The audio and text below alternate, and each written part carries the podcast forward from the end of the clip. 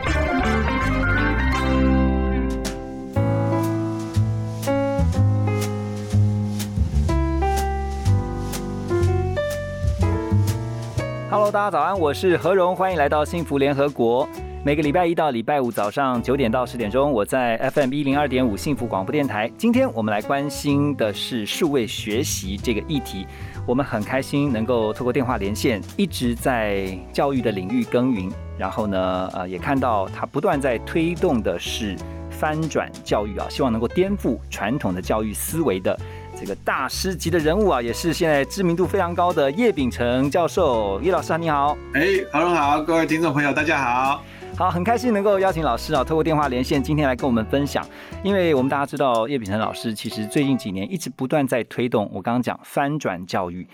那也希望透过教育来改变学生的命运。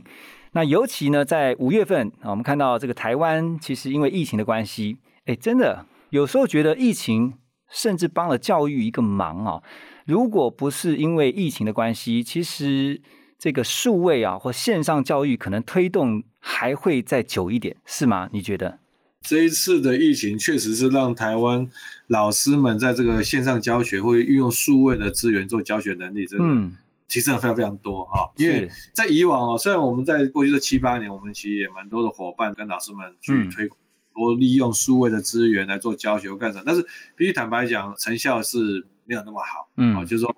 因为老师们的接受度应该是这么讲，就是说，台湾的老师哈，其实压力都很大。嗯，啊，因为家长都在看你今天做一个跟别的老师、别的班级不一样的事情，对不对？哈，那家长就开始问，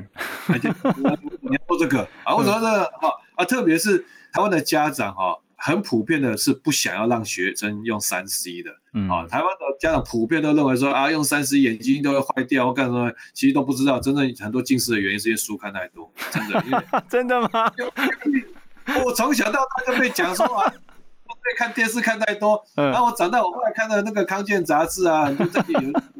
在讲说那都是迷失啊，嗯，就是因为我们看电视的那个距离，对对，其实都两三个公两三公尺，那真正会让我们电视其实很多是因为看书，嗯啊，但是台湾传统一直就这种迷失，都对数位三 C 很排斥，对。啊，即便之前疫情的期间，还是很多家长会骂说啊，老师为什么这个要叫小孩子看电脑看那么久，干什么的？对对，所以那你看疫情期间都这样，更何况之前原来没有疫情的时候，老师如果想用一下数位的三 C 的东西，其实就会有这样有意见，嗯，然后老师就要面对这样的质疑啊，如果学生的这个班级成绩排名又又往下掉或干什么，哇，那就是对家长而言，他就会很不开心，哦，老师就很有压力。所以这个叶老师一开始先点一个重点，所以最大的阻力来自于家长。我 应该这样讲哦，我我已经都是家长，我跟他讲说，最大的阻力应该是习惯，习惯对习惯。因为这个包括老师的习惯，老师已经习惯过去没有用数学三 C，他已经习惯用那种方式教了。那你突然要教他说，哦，你要去学一个全新的技能哈，怎么样用电脑，怎么用这些软体来做这样的教学？对老师来讲，他要额外花很多的时间。嗯嗯嗯，好。如果他原来的这种教学方法教的效果也蛮好的，他就觉得说，那我干嘛要改变？而且改变还有风险。我刚才讲说，除了老师的习惯，那家长的习惯也是这样。家长习惯原先都不需要用数位三 C 的，对。那今老师改了啊，你改变我们家小孩的习惯或者我们家里的习惯的时候，那家长也会有可能会反弹。是。那对老师来讲，那就是这种反弹就是个风险。所以这是为什么在疫情之前，即便我们大家其实也有不少老师在推广，和包括我自己在推动这些用数位做教学这件事情。嗯啊，老师真的有那个勇气，愿意去做改变这个习惯的，其实这个是比较少，没有那么多了。了解。最近呢，叶老师他出了一本线上教学力啊，是选读了在疫情期间呢、啊，这个数位学习上面，其实点出了很多的问题啊。我特别看到叶老师你在一开始这个选编人语啊，一开始你就点出了说，因为疫情，大家就是在教育。这块上面哈，二零二一年可以说是台湾的数位教育元年。不过也因为这个疫情来的又急又快，所以大家面临被迫要调整跟改变。刚才也提到了，其实习惯真的是最大的一个阻力啊，因为不习惯嘛啊，包括了老师，包括了家长，甚至我觉得包括学生，但这学生应该是最比较能够接受的一群吧，哈。哎，我觉得台湾的学生在这一次，我觉得他的适应能力都还蛮强的。说实在真，的，大家用那个平台什么上传作业干什么，那个比他学一元二次方程式还容易啊。老师，我真的觉得我们家小孩就是这样啊，因为一个高中一个大学嘛，他们转换的非常的快，我觉得他们好像调频可以调的立刻，对你你想这么大，我觉得看起来你还蛮年轻。他们也是一样啊，就是立刻老师在家里面线上上课，然后呢线上交作业，线上考试。我觉得他们适应的蛮好的，真的是包括家长跟老师都在这一波，然后面对自己的习惯的改变。我们先讲老师好了，在推动这个数位的学习啊，在线上教学这个部分啊，觉得老师为什么会不管是担忧也好，甚至可能会有一些恐惧也好，它原因在哪里呢？其实我在七八年前开始在台湾各地跟老师们、中小学老师们演讲分享，谈我们教育可以有一些什么样不一样的新的可能性，再谈一些新的教学模式。对，那我在那个时候，大概这也是后来为什么会做实验教育的原因，因为我大概在推动了两三年之后，然后呃，我常常在演讲之后遇到一个问状况是，演讲结束之后，然后就有老师演讲结束之后来跟我讲，他说，他说叶老师，我很认同你们在说的事情，我也很用心的在为我的学生做教学创新，嗯，可是每次只要我做什么创新，那天晚上就会有家长打电话去一九九九投诉。哈，这么快哦，晚上就打哦，对，因为对很多家长而言，他对教育的了解都还是二十几年前他自己在当学生的时代。嗯，所以当老师现在在做一些事情是他不理解、不了解的，有的家长他对老师信任，他就他还是信让老师去做。嗯可是有的家长他觉得说，老师你在干什么？那你这个东西这样子对学生好吗？他不知道、不懂，他就会打电话去投诉。嗯哼，那老师们常跟我讲到哭了，为什么？因为他如果运气不好，刚好学校里面的主管啊，比如主任、校长也没有特别挺他的时候，嗯甚至有老师跟我讲说，那个主任啊、校长要求他跟家长道歉，说你搞这个有的没的干什么？你跟家长道歉，你搞这个干什么？就正常的教不行吗？校长都不挺老师，啊，有校长听老师，但是也必须讲，也是会有校长或主任他会嗯有会一些事情他不听老师，也都会有，那什么人都有啦。对那这样老师的教学热忱不就被冷水浇熄了？这样，没错啊，没错，所以就是老师会讲，所以很多老师每次跟我讲到，他就觉得很屈辱，他就说，为什么我这么用心在帮我学生做教学、做努力、做开发新的教学、嗯新的创新，然后我还要最后还要去跟家长道歉。嗯其实说实在，那时候真的很多本来很热血的老师心就冷掉，就死掉嗯。嗯嗯，好我后来我决定做实验教育，就是我希望说能够让我们做一些这种进步的事情，做这些体制内进步老师的后盾。对，是他以后就可以说啊，叶老师他们的实验学校也这样做，你凭什么叫我道歉？对那，像体制内的学校老师就可以做一些创新的事情。所以我刚刚想问的就是，那很多的老师，像叶老师刚刚讲的，都来告诉叶老师说，其实他们都很想要突破、创新，把他们的热忱放在教学上，可是就被浇熄。那我相信，其实老师你应该是过来人，你应该是伤痕累累哈，会不会？所以我其实一直在呼吁一个概念，就是说各位爸爸妈妈哈，如果你家的小孩真的遇到这样的一个热血的老师哈，你真的是要好好珍惜他、保护他。嗯但是我我觉得我们台湾很多人哦，就是很低调嘛。啊，比如说我们在那个家长社群里面，我们可能看到有一个不明事理的家长在修理老师，对不对？嗯那我们就觉得说啊，我们不要干涉其中，对不对？可是你要知道，你今天哈，如果你今天没有出来去挺那个老师的时候，只要有一个不明事理的家长在修理老师，那个老师可能心就冷掉了。甚至有老师跟我讲说，他因为没有常常考测验卷，被家长投诉说，哦，这个老师不认真，哦，人家别班都一直考，一直考，人家那个别班的排名都成绩都全校都排很高啊，我们那个班呢老师都不认真，他就很气啊。对，哎，我没有一直用考试逼学生，我去设计好的教学，让学生有动机，这变成是我被人家讲成我在偷懒。对好啊对，那如果这种家长在这个烂社群里面在修理老师的时候，如果其他家长都不讲话，大家觉得说啊，反正跟我也无关，我也不讲话。那个老师跟我说，他心就冷掉，他说那我就以后每天就考测验卷哦啊，最省事那就那那其实受苦的还是孩子们啊，对不对？对呀、啊，所以所以我就说家长们哈，有时候你看到那些在不明事理的家长在修理老师的时候，你嗯要挺身而出你如果真的认同这个老师，你要挺身而出啊！嗯你不保护老师的话，老师就会被那种家长带着走。对，你知道，像我们常常就是跟孩子们在学校老师啊，我们都只跟老师讲一句话，说，哎，老师，你这个学期你的教学什么什么，你需要我们怎么配合你的，你要告诉我们，然后我们会全力的告诉孩子怎么去配合老师的，就是教法啊，或者说他们的这个教学。我觉得现在因为可能也是因为家长的教育程度都普遍提升哦，所以然后再加上网络的资讯很发达，所以都知道啊这个怎么教怎么教哈，好像比老师还要懂。那我相信有一些确实是如此，可是不是所有的家长都是这样。那我想再问一下，就说因为我看到像叶老师其实啊常常会把这个实验教育哈。然后呢，大家也会知道说，其实你希望透过在教育当中做一些调整、改变，甚至做一些创新，像比如说把游戏跟教育做结合。你领导了一个 Pokemon 的这个线上游戏，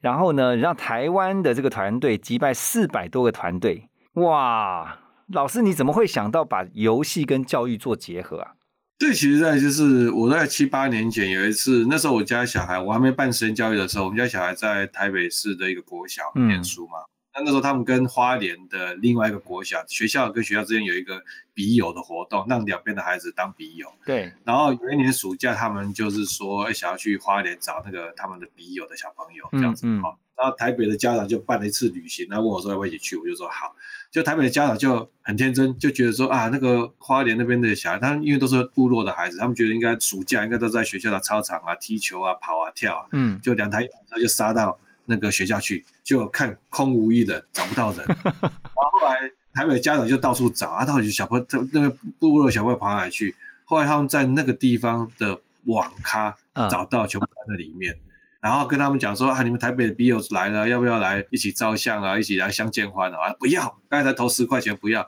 然后就讨价还价，就给他二十块，就见完面给他二十块，他才愿意出来。嗯，然后就看到一堆小朋友从网咖出来，然后跟台北的小孩见面也没有很开心，反正就是想要赶快拍完照就拿二十块再进去站。嗯，我那时候感受很强烈，就是说我发现说，哎，其实很多孩子学习是跟不上，是弱势的。嗯，可是他把时间都花在网咖里面，OK。那玩游戏没有不好，玩游戏也会增加他一些能力，但是相对的，就是你学习本来就已经比较弱了，那你花在学习时就变得更少了哈。所以我就在思考说，有没有什么方法？就是他他他既然这么喜欢游戏，对，好像有点开玩笑，就是说以毒攻毒了。就你这么喜欢玩游戏，那我们能不能把游戏跟学习结合？对，哦啊，让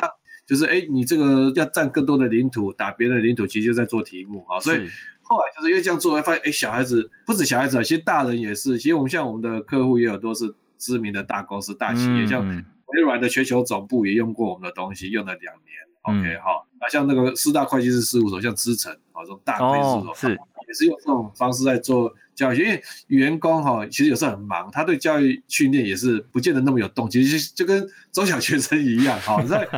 所以我们只要用游戏。把它跟这个教学学习能够连接，好，让大家可以更有热情、更有动机。其实我觉得就是那一趟花莲的旅行给我的灵感，这样子。真的，我有一次也是听一个教养的专家他分享，他说，其实我们在玩游戏的时候，就会有那种想要过关，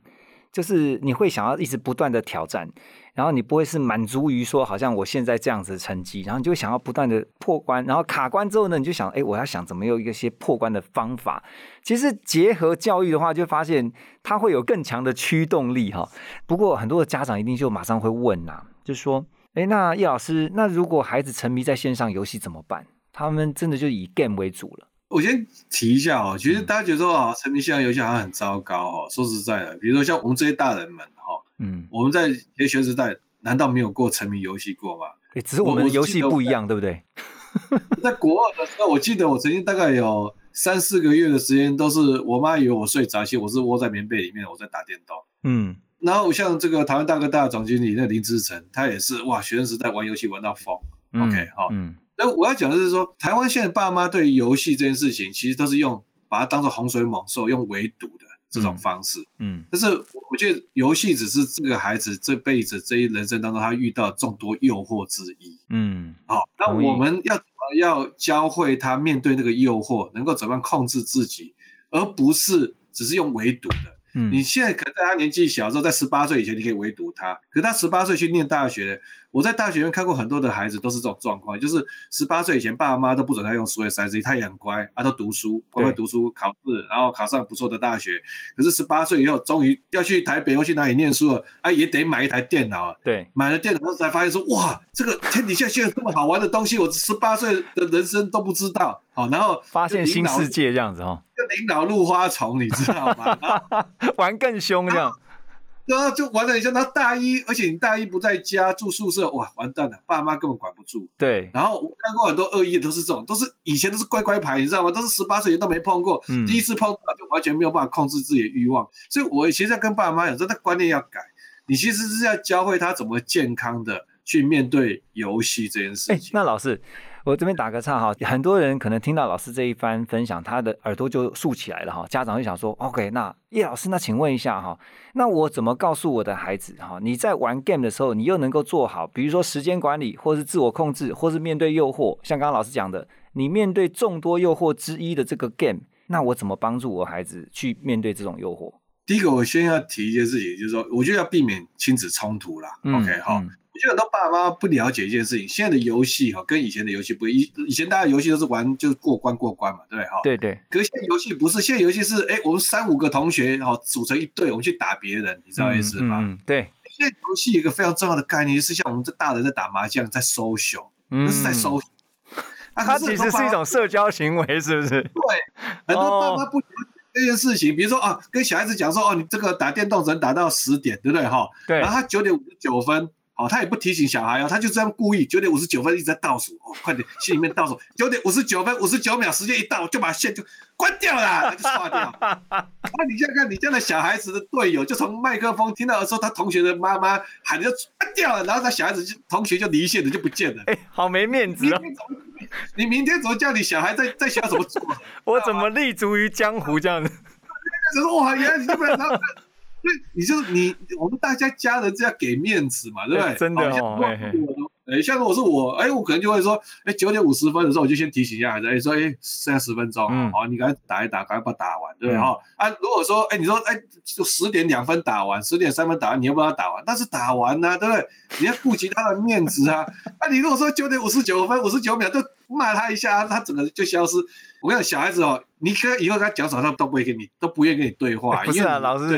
老师，我举手发问呢。那但但是有的家长说啊，我就已经跟他预告啦，我还超前半小时就跟他讲说，我半小时后，那你自己要控制一下时间啊，就是不听啊，怎么办？啊，这个事情是我常常会鼓励大家，就是说要跟小孩子要讨论这个事情，先把话先说在前头，这样子。我觉得很多时候你是那个规定是你下的，对。比如说举个例。你跟小孩子讨论说，哎，我们来讨论一下，你觉得一天打多几个小时电动是合理的？OK 哈，那我一个小孩子很少，小孩子这么恬不知耻，一开始就跟你讲说四个小时。很少了，很少哈，啊，就是他跟你讲四个小时，你就跟他讨论嘛，就说你回来哦，你平常作业大概花多少时间？哎，你大概都是六点半回来，对不对哈？那我们通常在几点前要睡觉啊？那你这样又在家扣掉作业、吃饭时间，你觉得大概会多少时间可以打电动？嗯，啊，小孩子，我觉得最重要就是透过小孩子的嘴巴，让他讲出你想要他讲出来的话。嗯，比如说小孩子啊，他经过一番计，他觉得嗯，好像四个小时真的太夸张了，他可能觉得说那大概。顶多一个小时吧，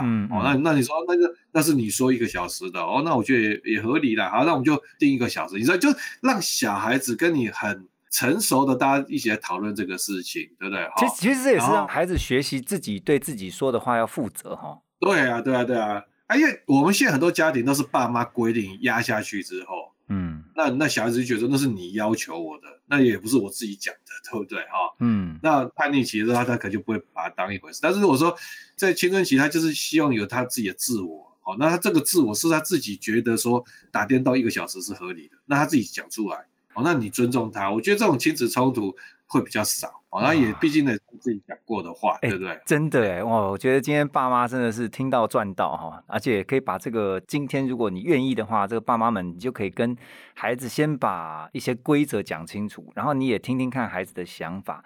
啊，叶老师刚刚提到了很多啊，我觉得其实这么多年来看到叶老师在这个教育这个领域上面，其实很希望的是翻转观念。我觉得观念一转了之后，其实就会带动行为跟习惯的转换。那包括像二零一五年呢，叶老师你们成立一个实验教育机构 BTS 的无界塾，啊，也希望能够建立孩子啊以能力为本这样的一个概念。然后呢，这次你们特别哦，在这个疫情期间，你们也推出了一本这个线上教学力，那是由我们叶秉成老师选编的，而且其实里面集中了。有二十位老师，他们在教育现场，他们所观察到的，而且提醒到的，其中有一个，他是台中大园国小的一位苏明静老师啊，他就在里面提到说，虽然说线上教育是少了真实的这种实体互动，可是导师一样能够经营出一个有温度的班级，我觉得这个是很好的提醒，哎，嗯，其实这本书是这样啊，就是因为我们大概就在。五月中的那时候，看到大家都要变成在线上教课嘛，对。可是大部分老师其实没有这样的经验啊，所以我那我那时候大概就预期说，很多老师可能很多的问题。你们应该那时候问题如雪片般飞来哈，一直问说你们怎么做，你们怎么做这样，对不对？那那时候我就想说，那怎么帮助台湾老师？那我觉得说，台湾老师需要一个社群来问很多的问题，然后在这来分享他们的教学方法，所以我们就是创办了一个脸书社群，叫台湾线上同步教学社群。嗯哼，那这个其实我觉得很惊讶的是，哇，很快，这个现在目前这个社群有十三四万那个老师在这上面，嗯，那一段期间，很多老师在这上面分享很多他们的教学方法、教学的创新，然后很多老师也这样子互相的学习，然后问问题。那就是因为我觉得这上面我们看到很多台湾很棒中小学老师，我我不希望你知道很多时候你如果只是教授讲说啊这个怎么怎么教哈，我跟你讲中小学老师他会觉得说那就是教授啊，大学你们这样做啊，我们中小学不一样啊。对不对哈？所以我就发现说，哎，我们在这社群有这么多好棒、好厉害的老师，然后在线上的期间设计这么多这么好的教学方法，好，那我们就觉得说，哎，如果能够把它集结成一本书，嗯，那这本书我就觉得会让更多的中小学老师看了这些老师的例子，二十几个老师例子，他就很有勇气，他说，哎，他也是教小学的，哇，他这个方法，哎，他这个方法，他这样可以让学生这样动起来，这样子，哇，那我我我觉得我也可以做，你知道意思哈？真的。所以这一次的这本书线上教学力，我觉得我蛮感动的是，我我觉得台湾老师真的很厉害，在那个两三个月期间发展出很多很棒的一些教学方法、教学模式。嗯，那我就觉得这是值得把它记录下来、典藏下来，然后我觉得同时间也可以给更多中小学老师勇气。那我觉得对大学老师也很有帮助，因为嗯，大学老师一看你应该就觉得说，哎，那，人家中小学老师也做做到这么厉害，我 大学好像也不能丢脸啊。对对对对。我觉得本书蛮适合，我觉得各个层面的教育工作者来，来来看。嗯嗯，我我就想到了，就是像一般在学校哈，如果这实体教室的话，其实也会让教师之间彼此观课嘛，就是看别的老师怎么教他们的学生。我觉得那个其实就是在有点像是在职训练那种感觉，或者说在职进修。因为有时候其实某个老师他可能固定在一种教法，可他发现说。有些老师为什么他的教法却能够让学生很容易就吸收，或是很容易理解、融会贯通？那透过这种观课的方式，那是在实体的教室。可是其实透过线上教学一样，像刚才叶秉成老师所说的哈，这个在这个社团里面，大家把自己的教学经验，有时候不见得是资深老师他们的经验是值得参考，有时候一些也许才刚入行。大概没有几年的，可是他却能够很理解学生的学习心态，然后知道学生应该用什么样的方式，比较能够打进去，他们至少把心打开来，愿意学习。也许在这个经验上面啊，就能够透过彼此在线上的的社团里面的互动或切磋，能够互相学习。其实这对老师都是好事啊，哈。对，因为我觉得就像何龙在讲，我觉得很多时候大家特别我们刚才前面讲，我们现在最大的敌人就是习惯，对，哈。啊，当我们要改变习惯的时候，我们常常就会觉得说，心里面会有一些小剧场啊，啊，这个怎么可能啊？那样做怎么可能会成功啊？这样做啊，那个就很难呐，哈，啊，怎么啊？所以，我们其实会心里面有很多这种声音，会阻碍自己去踏出第一步。嗯，但是我觉得这本书的好处就是说，这里面其实不是只有一个老师、两个老师，这是二十几个老师。嗯，OK 哈，而且他都是教中小学的。OK 哈，所以我觉得这本书里面让大家看到说，原来这样做是有机会成功，原来是有机会可以达到那样的效果。嗯，那我觉得。我们就比较敢去跨出那第一步啊！我觉得这是这本书呃，我们希望能够给大家的一些帮助，在这个部分这样子。了解了解，好，很开心今天能够透过叶秉成老师他所选编的这一本哈亲子天下所出版的线上教学力这本书呢，其实集结了二十位这个非常有创意，然后也对教学很有热忱的老师们啊，他们在线上教育他们所。累积的宝贵经验，那其中有一些是我们耳熟能详的一些老师，比如说像王永福老师。啊、林依晨老师、哈吕冠伟老师，还有呃施信元老师等等哈，总共有二十位。然后是经过我们的叶秉辰老师，就是我们今天在电话连线的来宾，那所选编的，那集结成一本书，其实让很多的老师都有一个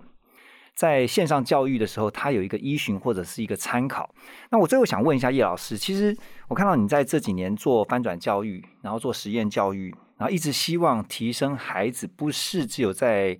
学科上面的能力。我自己从旁观察，我觉得我认同叶老师一直在推的，就是让孩子要多种能力的发展。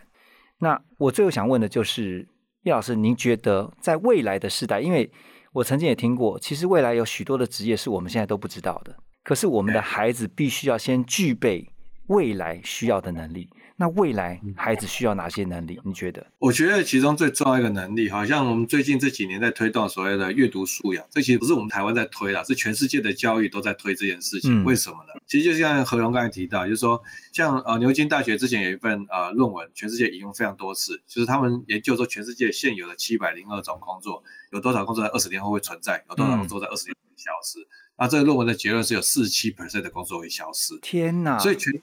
全世界的政府都觉得，哎，如果接下来的产业是两个工作就有一个会消失的话，那我们怎么面对我们的？帮助我们的下一代能够面对这个挑战。嗯，OK。那回过头来，其实大家后来发现最重要的能力是什么？是自主学习能力。嗯，而自主学习能力的关键就是我们在谈的阅读素养。我们阅读素养不是说哎只看书就可以学阅读，就就阅读素养很好，不是。阅读素养在谈的是三种能力，就是截取资讯、截取很多资讯的能力，然后把这些资讯统整的能力，嗯，然后统整后经过反思形成更上层概念的智慧的这样的能力。哈，嗯，这是这样的能力，其实就是你不管学什么东西都是在做这个事情。嘛，就截取、同整跟反思，嗯，好，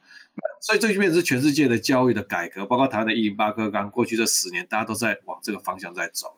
那我就用一个例子跟大家分享，说为什么自主学习能力对个人的孩子非常非常重要。我就举个例子，我们现在业界非常欠缺一种人，什么人？数位行销人才，嗯，好，比如说在脸书上下广告的，因为现在很多东西在怎么卖，都是在脸书上在下广告在卖，在社群网络上下广告在卖，这样的人呢，业界非常缺。啊，可这种人的技术好的话，他转单率很高的话，我们一个月薪水好几万都有啊。那我请问一下，这样的人从哪里来？为什么缺？我请问全台湾哪一个大学的科系有在教学生怎么用脸书下广告的？没有，没有啊，对啊，我们有一个大学科系在教这个，为什么？因为大学教授也不懂这个事情，嗯，所以他要有要有个概念，你说你说脸书下广告这个出来已经多少年了？五年、六年、十年都有了。可是到现在，大学还没有一个大学真正好好的开一个课，在帮学建立这样的能力。所以你会发现到说，大学跟上世界的产业的变化的速度，其实还蛮慢的。嗯嗯，啊，那这种情况之下，你说那我们业界这些脸书啊、下广告这些人才都怎么来？啊，都是在网络上找资料、找线上课程自己学，然后去打工、去实习，帮人家下广告，啊，下一下一年有这个手感的，对，啊，就就。是，都是自己学的啊。那你说脸书下广告这个事情都是要自己学的，那你说未来还有哪些工作我们不知道？嗯，但是我只知道一件事情：如果你家的小孩，我们能够从小把他养成，比如说他有阅读素养、有这种自主学习能力的时候，以后不管什么东西、技术、什么工作当红，就算大学的科系、大学的学历没有办法教会他这个东西，嗯，他都可以靠学会它。好，我就举个例子，你说学会下脸书广告需要念到大学毕业吗？哪怕高中不好，数学我也还不错，他就可以学呀，他就可以找到很好的工作啦，对不对？这就是未来的世界长这个样子，然后只靠学历，当然学历可以帮他，可能还可以是还是可以进到台积电，还是可以去找到一些工作，但还是有的。嗯，但是我要讲是。更多的新的工作出来，是学校根本没有办法教会他的。嗯，然后如果你家小孩只有学历而没有自主学习能力啊，比如东西都是要靠人家把他整理的很好，吸收喂给他补习或干什么喂给他，他才会。这种孩子出社会，就算他考试考很好，上了很好的大学，他出社会没有自主学习能力，嗯，接下来二十年面对面对这种业界，他要怎么去面对？好，所以我一直认为，接下来孩子最重要的能力是学得快，掌握得快，什么东西出来，他都靠自己学会它，靠自己掌握它。嗯，这种孩子哦，接下来二十年他都会过得很好，因为他也会跑在前面。哎，真的，我觉得呃，最后叶老师的提醒真的是非常的重要，而且非常的宝贵啊。因为透过自主学习，其实让孩子能够养成去对于未来这个不管是环境的变化，或者是说一些可能出现的挑战，其实他会有一个很强的应变能力。就是好像是生物物种，它要去适应环境，那适应得了的，它就存下来了；适应不了的，那就被淘汰了嘛。物竞天择那种感觉哈。没错，你这个你讲应变还有演化，我觉得你这个观点讲得非常好。我都是看叶老师的书啊，所以我说最后还是要提醒啊，这个关心教育的爸爸妈妈们哦，还有我觉得是老师们哈，因为刚刚讲到的，老师跟家长其实都是孩子们在学习路上的一个重要他人，所以呢，我们推荐给大家这个线上教学力啊，亲子天下所出版的，由我们叶秉成教授所选编的这一本书。然后让所有的老师、还有家长们，甚至包括学生们呢，你们都可以看一看。今天非常谢谢叶秉成老师，谢谢老师，谢谢，谢谢，拜拜，拜拜。